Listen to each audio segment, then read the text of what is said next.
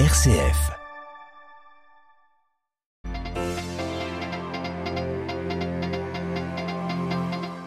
« 18e jour de guerre au Proche-Orient, le patriarche latin de Jérusalem condamne le blocus sur Gaza, appelle à la mise en place de couloirs humanitaires.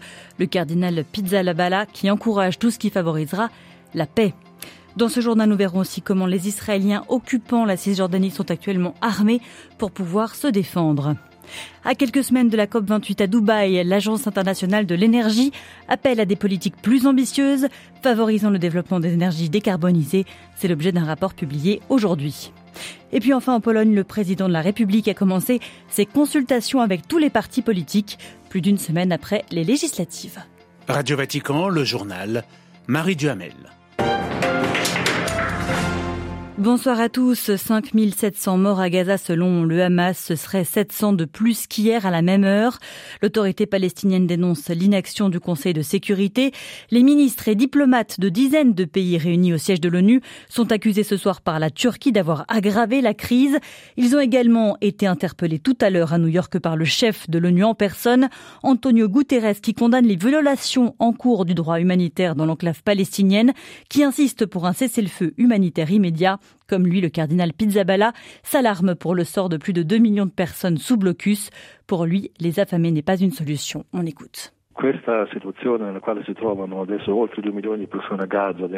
La situation des plus de 2 millions de personnes à Gaza, avec une fermeture hermétique des frontières, un manque d'approvisionnement de médicaments, avec les bombes, cela n'apportera aucune solution. Au contraire, il faut ouvrir des couloirs humanitaires pour que les blessés soient soignés. Les 2 millions d'habitants de Gaza ne sont pas tous du Hamas. Je le dis et je le répète, nous condamnons ce que le Hamas a fait. C'est incompréhensible, inacceptable, ces atrocités injustifiées.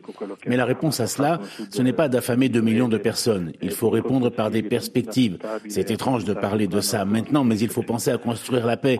Et il ne faut pas confondre la paix et la victoire. Les deux parties devront perdre quelque chose pour obtenir la stabilité. Les deux populations ne pourront vivre ensemble. Elles devront vivre l'une à côté de l'autre et de manière bien distincte.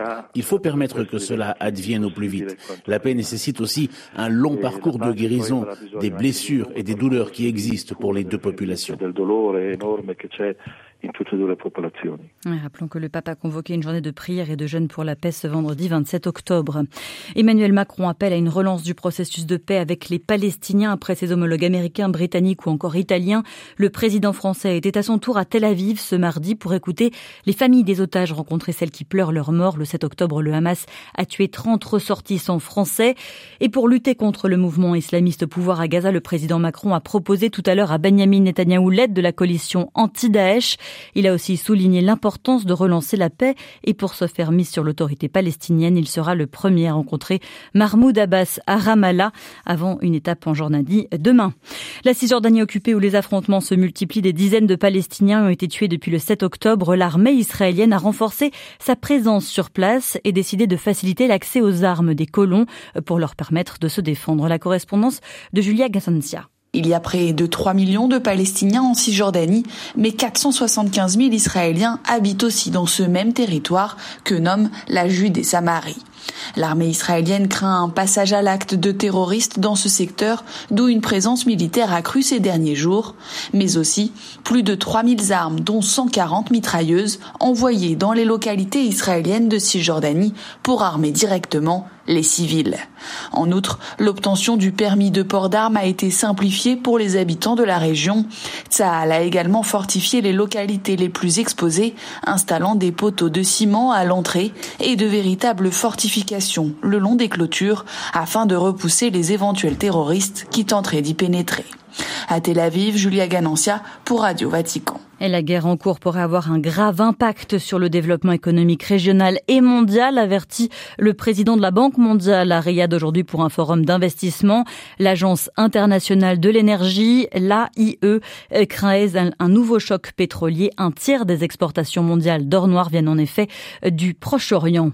L'AIE qui vient de publier son rapport annuel 350 pages pour détailler les progrès mais aussi les défis qui restent à relever en matière d'émissions de combustibles fossiles.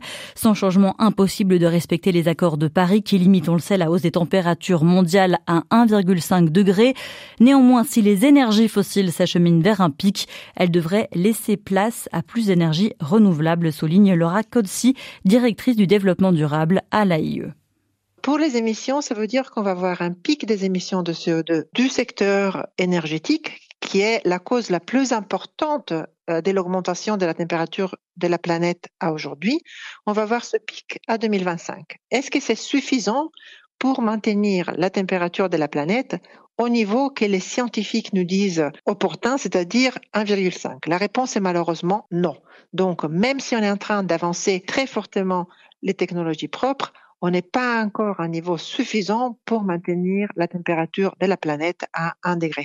La chose importante à dire, c'est que ce n'est pas trop tard. On a une COP très importante d'ici euh, quelques semaines et euh, nos analyses montrent très clairement que euh, si on arrive à tripler les énergies renouvelables, à doubler l'efficacité énergétique et donc à faire réduire la consommation d'énergie fossile encore plus, donc de 25% en 2030, euh, on va avoir une chance de maintenir la température de la planète à 1,5 degré.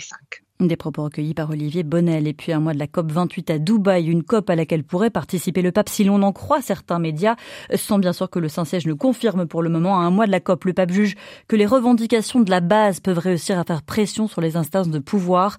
Il faut espérer que cela se produise pour la crise climatique, écrit-il sur X, l'ex-Twitter. Aux États-Unis, le syndicat de l'automobile UAW annonce une nouvelle extension de la grève frappant les trois grands constructeurs américains depuis mi-septembre. Les 5000 membres du syndicat travaillant à l'usine General Motors d'Arlington, la plus lucrative du groupe, eh bien, ils ont été appelés à débrayer. L'annonce intervient quelques heures après la publication des résultats trimestriels du groupe supérieurs aux attentes avec un bénéfice net de plus de 3 milliards de dollars. En Chine, un remaniement ministériel inexpliqué. Le ministre de la Défense, Li Shangfu, en poste depuis mars, a été révoqué après déjà des changements opérés à la tête de l'unité de l'armée chinoise en charge des missiles stratégiques, notamment nucléaires. Les ministres des Finances et des Sciences ont également été remerciés, ainsi qu'un ancien ministre des Affaires étrangères. En Espagne, après de longues tractations, les socialistes espagnols ont scellé aujourd'hui un accord de coalition avec la formation de gauche radicale Soumar, une première étape, étape indispensable pour la reconduction au pouvoir du Premier ministre Pedro Sanchez, désormais entre les mains des indépendantistes catalans.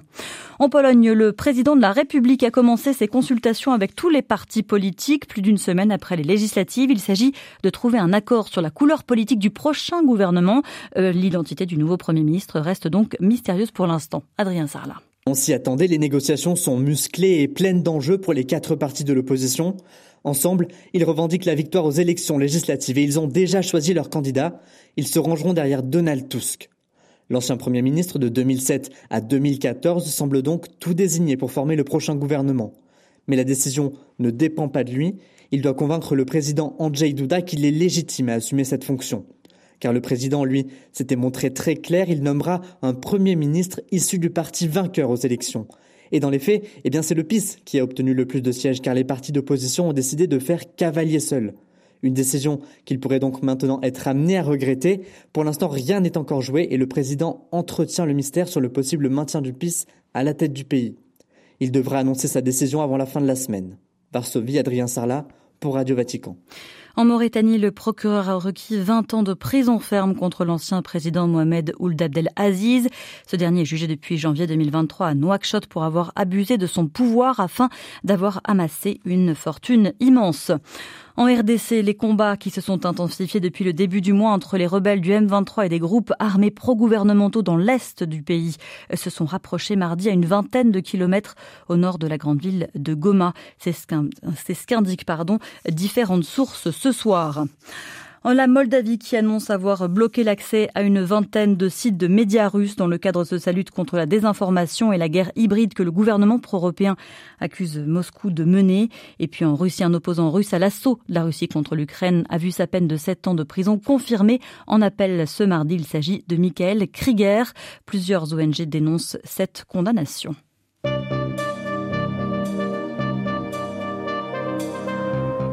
Voilà, c'est la fin de ce journal. Merci de l'avoir suivi. Merci de votre fidélité aux ondes de Radio Vatican. L'actualité du monde et bien sûr de l'Église dans le monde revient demain matin à 8h30. D'ici là, n'hésitez pas à vous rendre sur notre page internet vaticannews.va. Excellente soirée.